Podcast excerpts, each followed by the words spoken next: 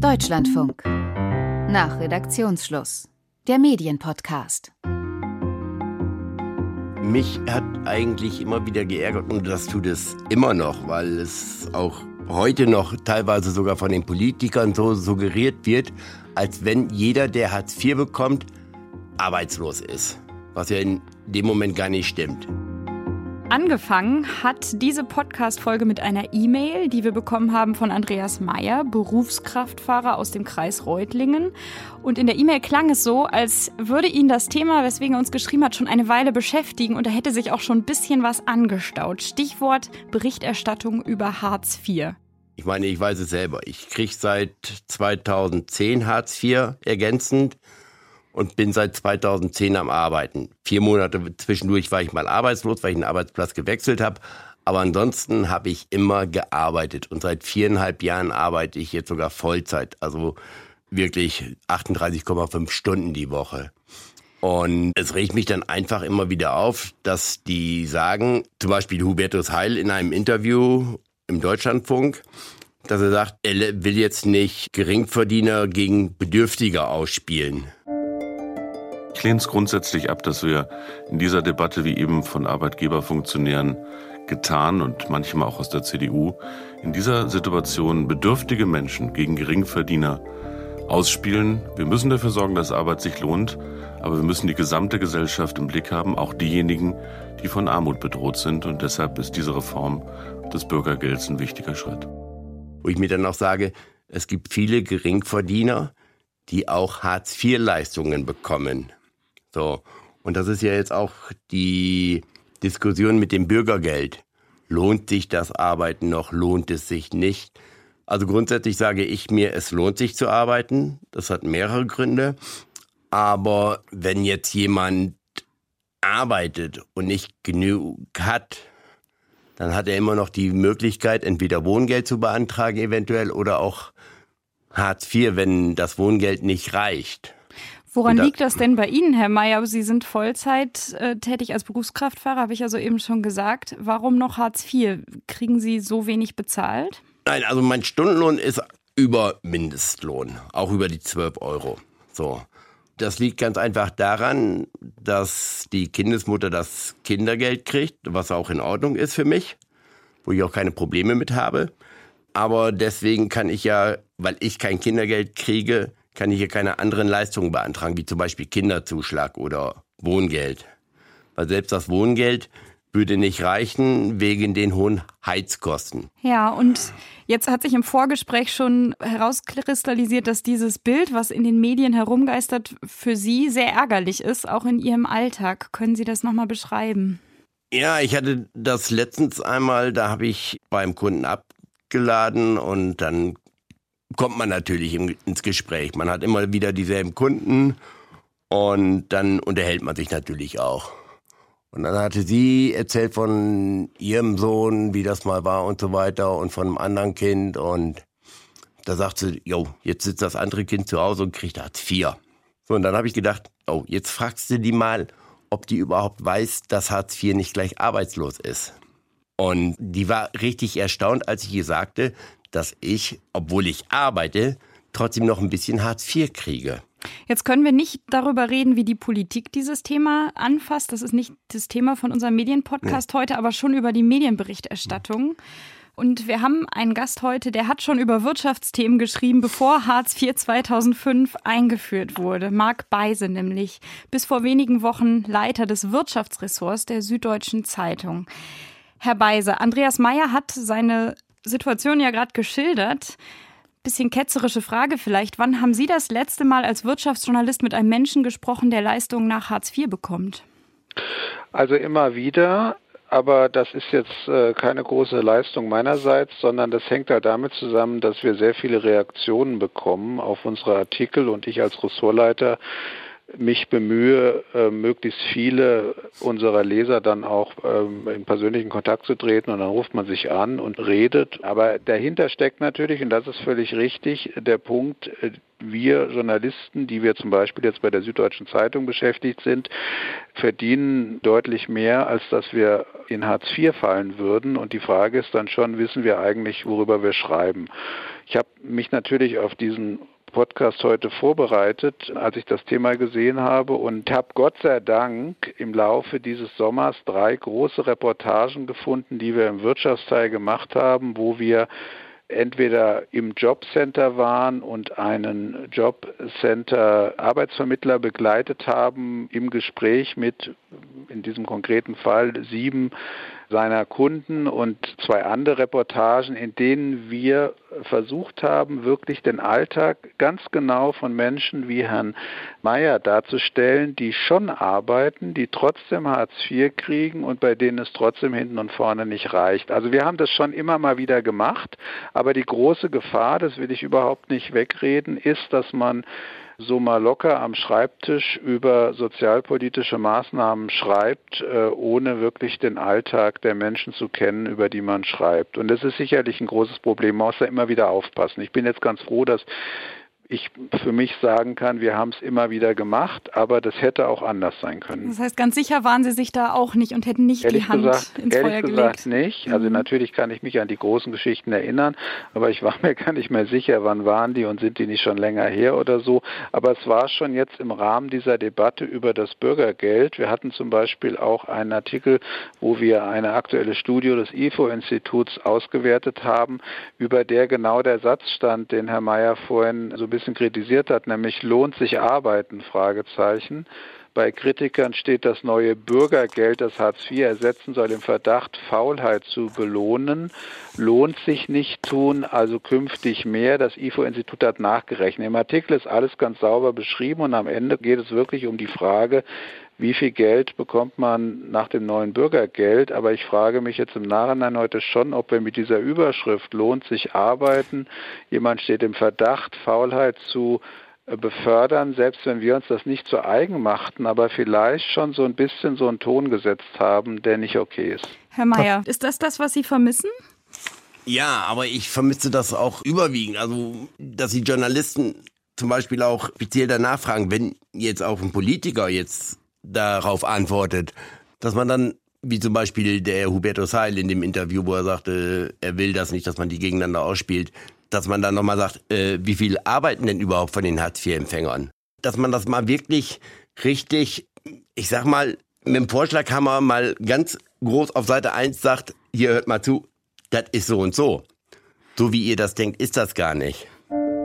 Ich schiebe an diesem Punkt mal ein paar Zahlen dazwischen, damit wir wissen, wovon wir überhaupt reden. Stand Mai gab es in Deutschland knapp 5 Millionen Menschen, die Grundsicherung bekommen haben. Und von diesen 5 Millionen waren überhaupt nur dreieinhalb Millionen Menschen erwerbsfähig, wie es da bürokratisch heißt. Der Rest waren zum Beispiel Kinder, die gar nicht arbeiten können. Und von diesen dreieinhalb Millionen, da waren die allermeisten nicht arbeitslos, sondern zum Beispiel gerade in einem Studium oder in der Kinderbetreuung oder Pflege von Angehörigen. Und 800.000 Menschen in Deutschland arbeiten und bekommen Grundsicherung. Das sind jetzt allerdings Zahlen von Februar. Das ist also die Gruppe der sogenannten Aufstocker. Jetzt bin ich sehr gespannt, was unser dritter Gast dazu sagt. Okan Belikli, Politikjournalist, gerade als Fellow zu Gast am Wissenschaftszentrum Berlin für Sozialforschung. Und sein Thema ist Sozialjournalismus. Und er sieht da wohl ein Defizit, denn er hat gerade erst im Netzwerk Recherche, das ist ein Zusammenschluss von Journalisten, eine Fachgruppe gegründet für Sozialjournalismus. Herr Belikli, was geht Ihnen jetzt durch den Kopf? Ja, zunächst einmal hat ja Herr Beise gerade schon selbstkritisch erwähnt, dass in dem geschilderten Artikel die Überschrift, der Teaser, sozusagen die Einleitung vielleicht ein bisschen problematisch war. Und das ist etwas, das immer wieder zu beobachten ist in großen Medien, dass halt doch immer wieder Klischees es noch gibt, die transportiert werden über Armut, über Hartz IV. Und das ist was, was viele Menschen, die betroffen sind, aber auch andere aufregt. Und ich kann das verstehen.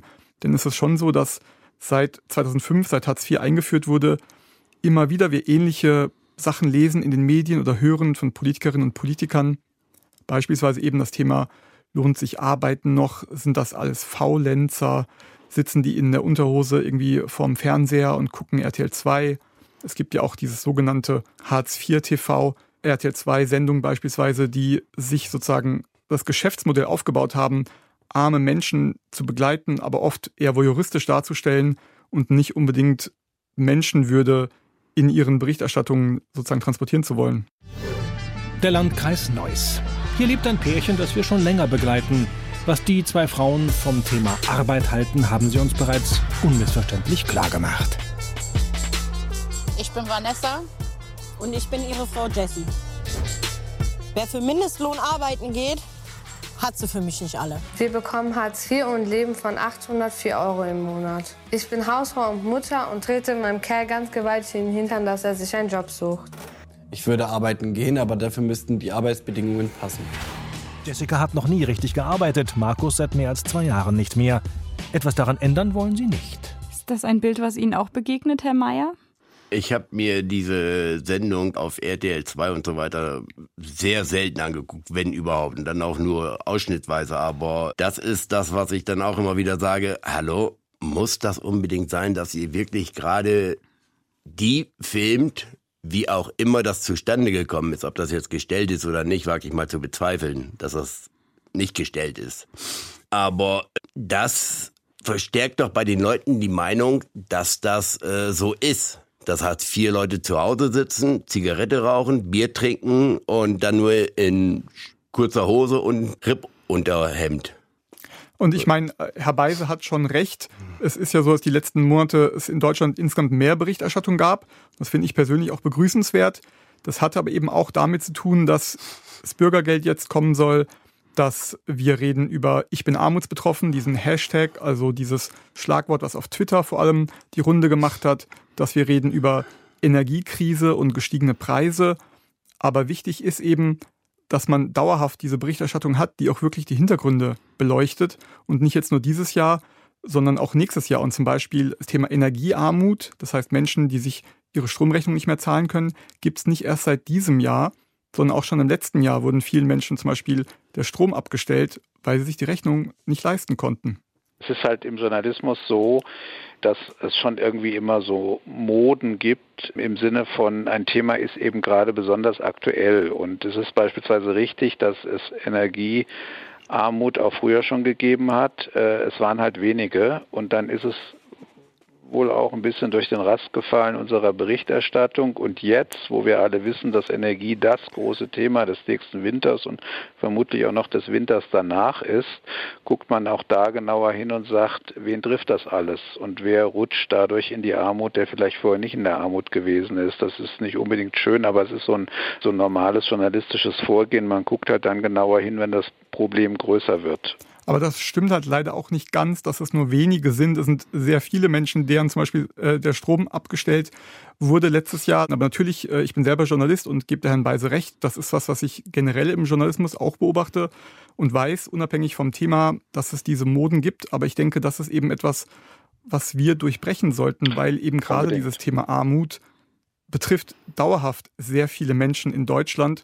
Und daran wollen wir eben auch mit dieser Fachgruppe arbeiten, die soll zum einen Journalisten und Journalistinnen zusammenbringen zum Austausch zu diesen Themen, aber auch zum Austausch mit Betroffenen, mit Wissenschaftlerinnen und Wissenschaftlern, mit sonstigen Fachleuten, weil eben gerade Betroffene beispielsweise, wie Herr Beise auch schon gesagt hat, oft gar nicht gefragt werden. Es gibt viele Texte über sie, aber selten welche mit ihnen. Also da stimme ich völlig zu und finde es auch sehr gut, dass es diese Arbeitsgruppe oder diese Bemühungen über diese Vernetzung gibt. Das halte ich auch für ganz wichtig. Immer, überall ist diese Vernetzung wichtig, aber hier jetzt ganz besonders. Und dass man sie alle zusammenholt. Wir versuchen auch bei der Süddeutschen eine alte Übung zu durchbrechen, die nämlich darin besteht, dass es Menschen gibt wie mich, die in der Zentrale sitzen oder in unserem Berliner Parlamentsbüro und dort zum Beispiel für Sozialpolitik zuständig sind und die das eben alles am Schreibtisch aufschreiben und dann gibt es andere Reporter, die rausgehen und zum Beispiel ins Arbeitsamt gehen oder zu Hartz-IV-Familien gehen und deren Alltag beschreiben, sondern wir versuchen, das zusammenzubringen. Also beispielsweise diese Reportage aus dem Jobcenter, wo eben ausgehend von einem Tagesablauf eines Vermittlers eben sieben Empfänger von Sozialleistungen dann dargestellt wurden und gefragt wurden, warum sie da sind und wie ihre Einkommen sind und ob sie mehr arbeiten wollen und können oder nicht.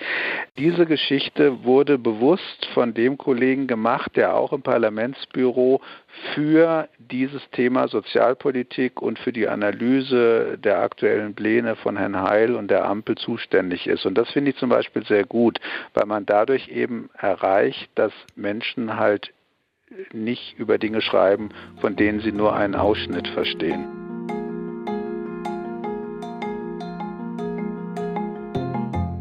Herr Mayer, wenn ich Sie richtig verstanden habe im Vorgespräch, dann ist es ja aus Ihrer Sicht eben auch nicht nur damit getan, dass man jetzt mal für eine Reportage jemanden in einem Haushalt mit Hartz IV vorbeischickt und dann mal so einen Tag schildert, sondern Sie wünschen sich auch Berichterstattung über so Themen wie die Zuverdienstgrenze oder ja, so. Genau. Also, dass man Hartz IV-Empfangende vielleicht auch mehr als Zielgruppe sieht und deren Themen mit bedient, oder?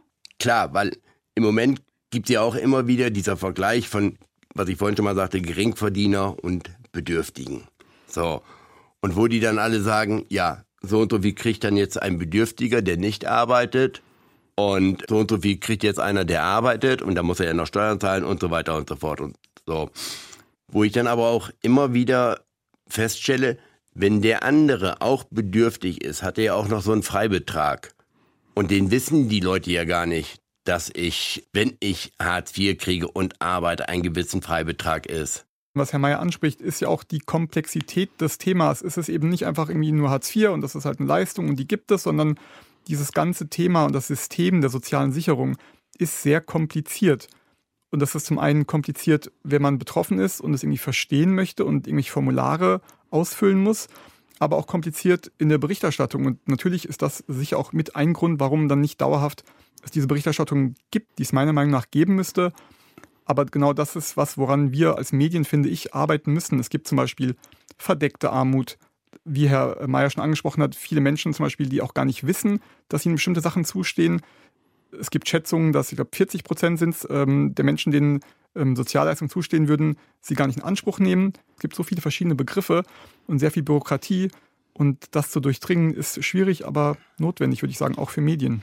Na, ich kann da ein Lied von singen. Ich habe für die äh, Sendung heute ein bisschen recherchiert und habe versucht, da Zahlen auf den Statistikseiten der Bundesagentur für Arbeit zu finden. Und wenn man mit diesen ganzen Fachbegriffen nicht vertraut ist, das ist ja jetzt nicht mein täglich Brot als Medienjournalisten, dann ist das ein ganz schöner Dschungel, durch den man sich da durchkämpft. Am Ende musste ich die Pressestelle um Hilfe bitten, weil ich sonst überhaupt nicht die Zahlen zusammengekriegt hätte.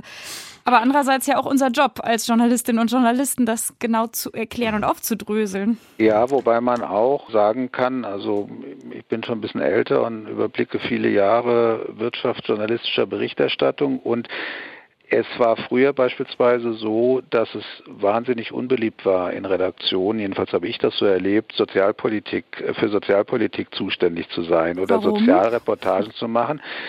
Unter anderem, weil es so kompliziert ist, weil es ja auch ein bisschen frustig ist, weil man ja mit Problemen zu tun hat, die auch mit Menschen zu tun haben, was manche Kollegen auch nicht so mochten. Also es ist natürlich vielleicht schicker, über Innovationen zu berichten oder über, keine Ahnung, Steuerkonzepte oder so, die positiv besetzt sind oder so und Sozialpolitik. Also ich glaube, der entscheidende Punkt war wirklich, dass es wie Sie auch gesagt haben, sehr kompliziert ist und dass man sich da richtig rein äh, fuchsen muss. Und dann war es auch so, dass es auch in der internen Hierarchie, sage ich mal, einer Tageszeitung, wie ich sie erlebt habe, einfach Themen gab, mit denen man leichter auf die attraktiven Veröffentlichungsplätze kam, wo man leichter einen Kommentar bekam oder so. Das hat sich aber geändert, wie ich überhaupt finde für unsere heutige Diskussion, dass der Ausgangspunkt von Herrn Mayer völlig richtig ist, aber die positive Nachricht, die ich jedenfalls so empfinde und gerne mitgeben würde in das Gespräch, es wird gerade alles besser in dem Bereich und das ist schon mal ganz gut. Herr Belikli. Genau, also ich stimme Herrn Beise zu, dass in den letzten Monaten gerade es besser wird und besser zu werden scheint. Ich hoffe, dass das auch von Dauer so ist. Ich glaube, immer noch zum Teil ist es so, dass es ja für Armutsbetroffene politisch, gesellschaftlich keine oder keine große Lobby gibt. Und so ist es leider auch meines Erachtens bisher für Armutsthemen in der Berichterstattung. Ist es ja so, dass gerade in großen Redaktionen von großen Medien die soziale Durchmischung eher zu wünschen übrig lässt. Es Stichwort Diversität in Redaktion, da genau. haben wir genau. an diesem Podcast schon ganz oft drüber diskutiert, ja. Genau, es gibt äh, nicht so viele Menschen, die vielleicht Erfahrungen in der Richtung haben oder Menschen kennen, die Erfahrungen in dieser Richtung haben. Man spricht in Berlin auch von der sogenannten Hauptstadtblase, dass da sozusagen Politik und Medien auf engem Raum sozusagen unter sich und man da gar nicht so sehr vielleicht schaut, was draußen im Land passiert. Ich glaube, das sind schon reale Probleme, die auch dann zu diesem Misstrauen führen, weil dann beispielsweise auch Leserinnen und Leser mir schreiben, Hartz IV ist das eine, was ist denn mit der Erwerbsminderungsrente, Erwerbsunfähigkeitsrente? Warum lese ich da kaum was dazu oder nie was dazu. Also uns fängt ja schon in den Journalistenschulen an. Ich war selber auch auf einer. Es gibt ja so zwei, drei große Journalistenschulen in Deutschland, von denen sich sozusagen der Großteil immer der Redaktion rekrutiert von den Leitmedien und da ist eben schon das anzusetzen, dass man da die Sozialdurchmischung, die Diversität größer hinbekommen müsste, damit auch in Redaktionen dann diese Themen entsprechend äh, sozusagen auf dem Radar zu finden sind. Und auch da, jetzt bin ich wieder der Berufsoptimist für diese Sendung, ändert sich was. Wenn ich an, an, an die Journalisten zurückdenke, mit denen ich in den letzten 30 Jahren in den Redaktionen zusammengearbeitet habe, war das früher eindeutig so. Wir waren eine sehr homogene Gruppe. Ja, wir kamen in der Regel, haben wir alles studiert gehabt und wir kamen aus Akademikerfamilien und waren so dieser typische Mittelstand auch mehr Männer als Frauen nebenbei gesagt. Das hat sich ja regelrecht dramatisch äh, geändert. Ich weiß nicht, was Sie in Ihren Sendungen Frau Schneider da rausgearbeitet haben in den letzten Sendungen, aber ich kann jetzt zum Beispiel für die Süddeutsche sagen, wenn ich die Volontäre sehe, wenn ich die Redakteure und Redakteurinnen sehe, die ich in den letzten Jahren eingestellt habe, das ist schon sehr gemischt, also geschlechtsmäßig sowieso, auch migrationshintergrundsmäßig, aber auch zum Beispiel von der sozialen Herkunft. Also man nimmt ganz bewusst, sind wir froh, wenn wir jemanden dabei haben, der zum Beispiel aus dem echten Arbeiterhaushalt kommt und noch weiß, wie das ist, wenn man mit dem Geld nicht auskommt und nicht aus dieser klassischen Akademikerblase, aus der ich zum Beispiel halt komme. Ich glaube, so ganz langsam verschiebt sich das. Ne? Da ist noch, glaube ich, viel Luft nach oben. Herr Mayer, äh, welche Medien nutzen Sie denn? Lesen Sie die Süddeutsche zum Beispiel? Äh, die lese ich, wenn dann nur teilweise online. Also ich lese hier unseren Reutlinger Generalanzeiger und ansonsten überwiegend so aus dem Internet, wenn ich halt gerade was Spezielles suche. Und Sie hören den Deutschlandfunk, sonst hätten Sie den uns Deu ja nicht Den Deutschlandfunk, den höre ich den ganzen Tag im LKW. Herr Beiser, was sagen Sie denn zu der Sache, die ich angesprochen habe, dass Hartz-IV-Empfangende vielleicht auch nicht die Zielgruppe Ihres Mediums sind? Das stimmt, glaube ich. Wir haben natürlich auch ein offenes Online-Angebot auf süddeutsche.de oder sz.de, aber eigentlich geht es uns natürlich um Leute, die uns abonnieren, print oder online oder Artikel kaufen und das kann die Zielgruppe in der Regel gar nicht machen, weil sie das Geld dafür nicht hat. Von daher sind wir sozusagen von unserem Geschäftsmodell ist es nicht die Zielgruppe. Aber jetzt habe ich natürlich vielleicht ein bisschen den Vorteil, dass ich bei der Süddeutschen bei einer eher, sagen wir mal, linksliberalen äh, überregionalen Tageszeitung arbeite, vom Interesse unserer Leser ist es ganz eindeutig ein Zielthema. Also unsere Leser, auch denen, denen es besser geht, wollen Sozialberichterstattung und wollen über Sozialpolitik informiert werden und wollen auch, haben sozusagen ein Herz äh, für die, die weniger haben.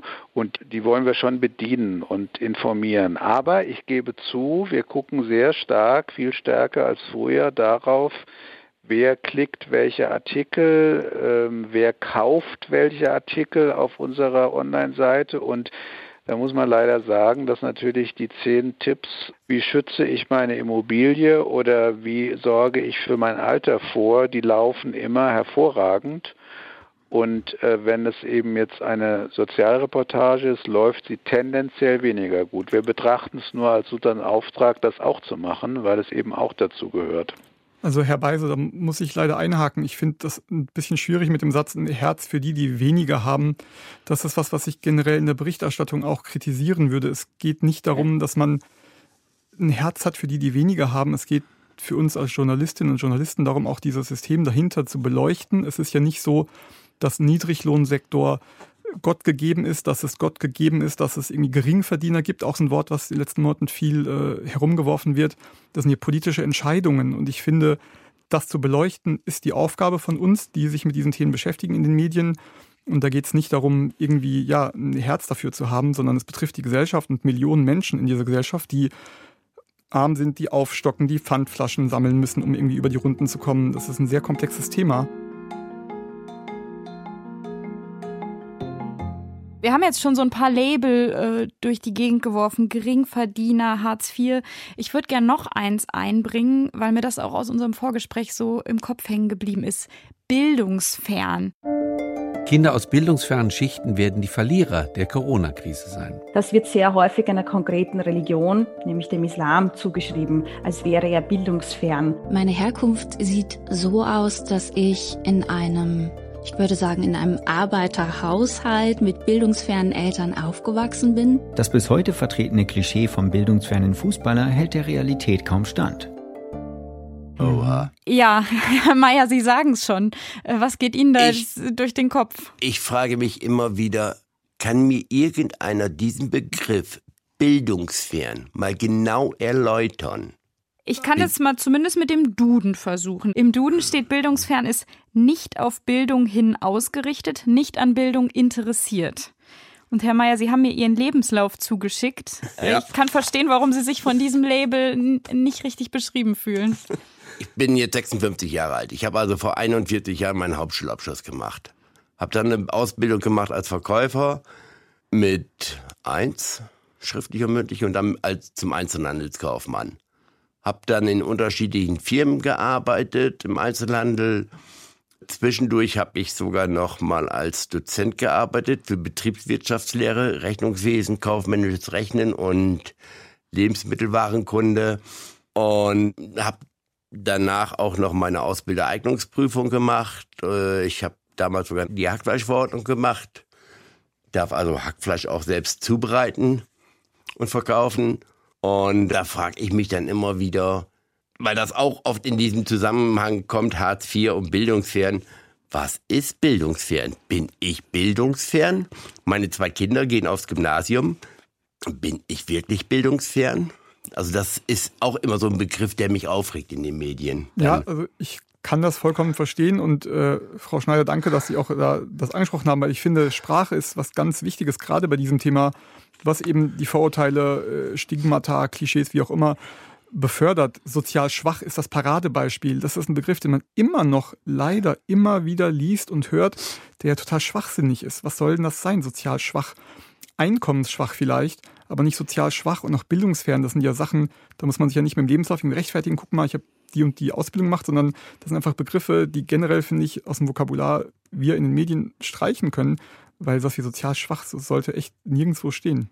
Herr Beiser, haben Sie das Wort bildungsfern in einem Ihrer letzten Texte vielleicht mal benutzt? Ich glaube nicht, ich hoffe auch nicht, weil ich es in der Tat auch äh, nicht so gelungen finde. Es ist ja sowieso so, Bildung ist ja auch eine große Streitfrage, was Bildung eben überhaupt ist. Ist das schon die Ausbildung? Ist Herr äh, Meyer, also wenn er die Ausbildung gemacht hat, zum Beispiel Hackfleisch zuzubereiten und andere handwerkliche Tätigkeiten zu betreiben, ist das Bildung oder ist Bildung eben nur dieses zielfreie, allgemeine Lernen, was seine Kinder am Gymnasium haben? Allein das ist ja schon eine große Frage.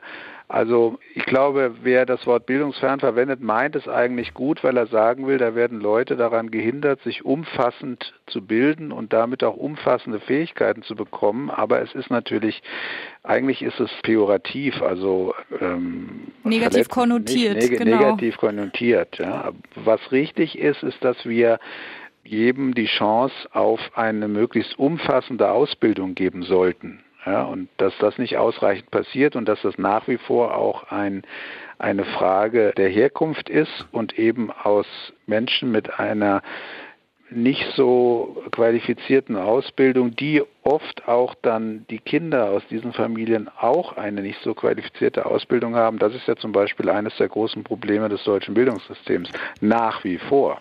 Wenn man uns so zuhört, uns drei Journalisten hier, dann könnte man denken, kein Mensch kommt hier auf die Idee, dieses Wort zu verwenden, aber es erfüllt ja auch eine Funktion im Journalismus. Äh, vielleicht fällt einem ein anderes Label nicht ein und man denkt, das ist der politisch korrekte Begriff oder ich weiß es nicht. Äh, Herr Beise, das kommt ja weiterhin vor. Woher ja, kommen diese Label? Man, es ist auch völlig richtig, was Herr Belligli vorhin gesagt hat, dass Sprache sehr wichtig ist und ich persönlich äh, tappe mich immer wieder dabei, dass ich äh, dass ich gedankenlos Begriffe verwende, die bei näherer Betrachtung eben einfach auch verletzend sind oder falsch sind. Oder er hat ja vorhin selbst darauf hingewiesen, völlig richtig, da ist mir so, spreche ich so gedankenlos für ein Herz für sozial Schwache oder sowas. Das ist natürlich auch nicht die korrekte Formulierung.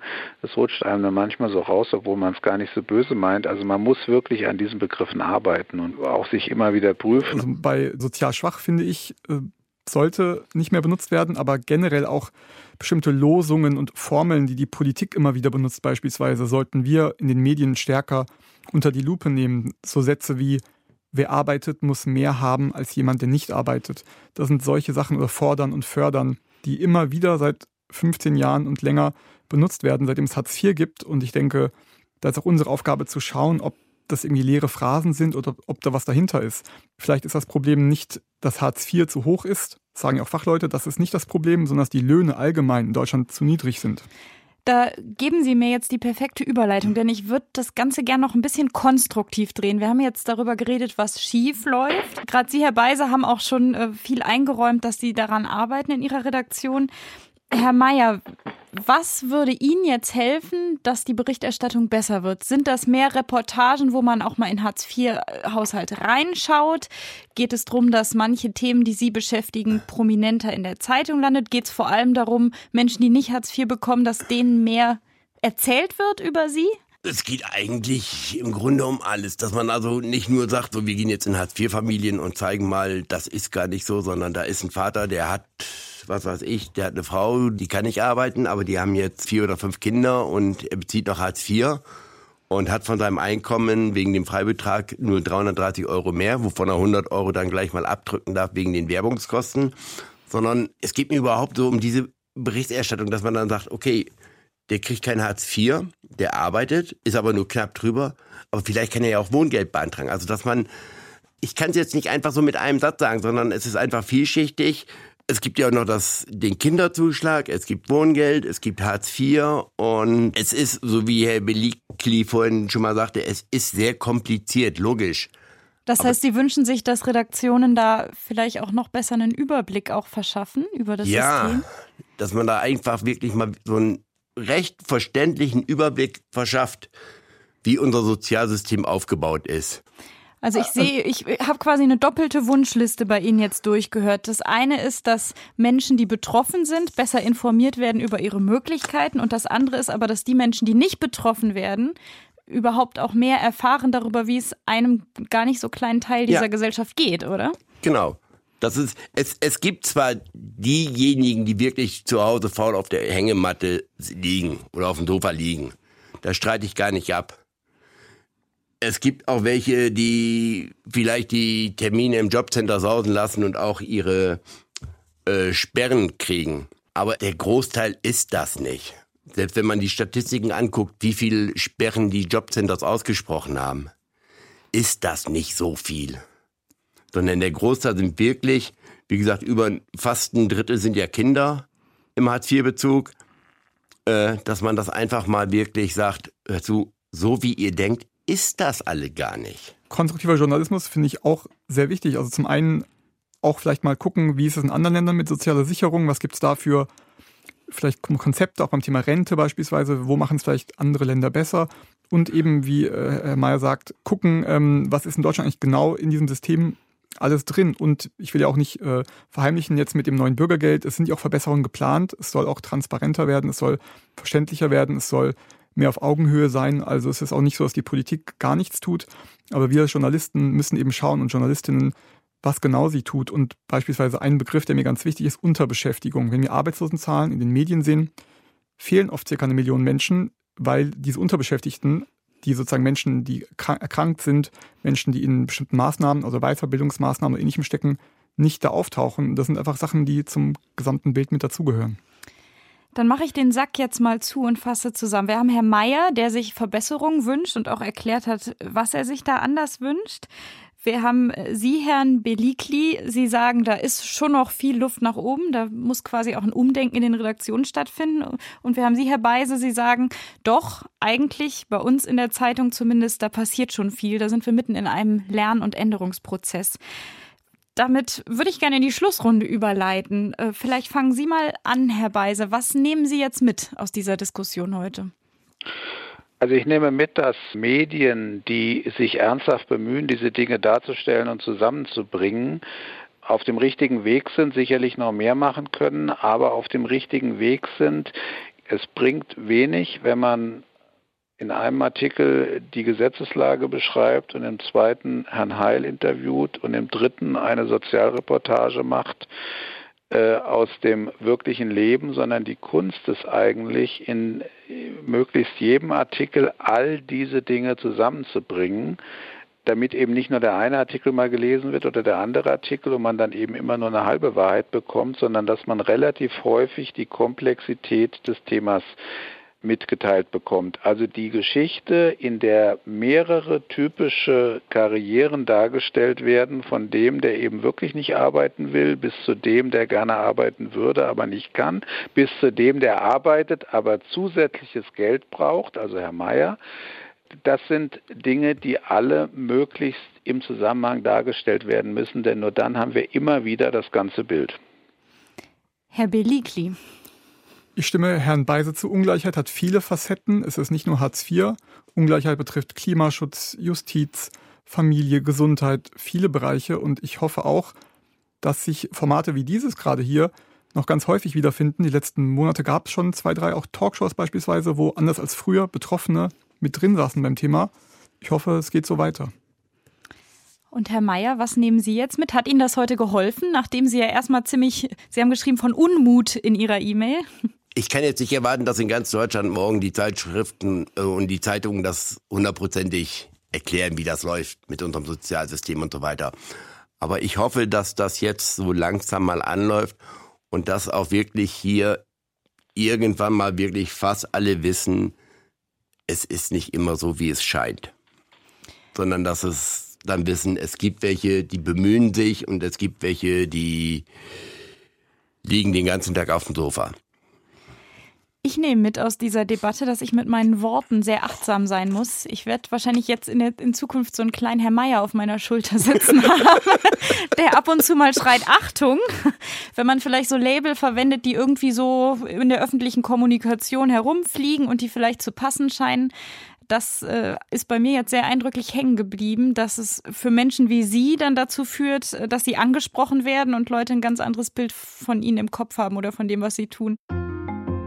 Vielleicht hat Sie unsere Diskussion heute inspiriert, uns auch zu schreiben, so wie Andreas Meyer das getan hat. Wir freuen uns über Ihre Kritik, Ihre Anregungen, Ihre Meinung rund um Medien und Journalismus. Denn auch weiterhin wollen wir jede Woche mit einer Hörerin oder einem Hörer hier bei uns sprechen im Medienpodcast nach Redaktionsschluss.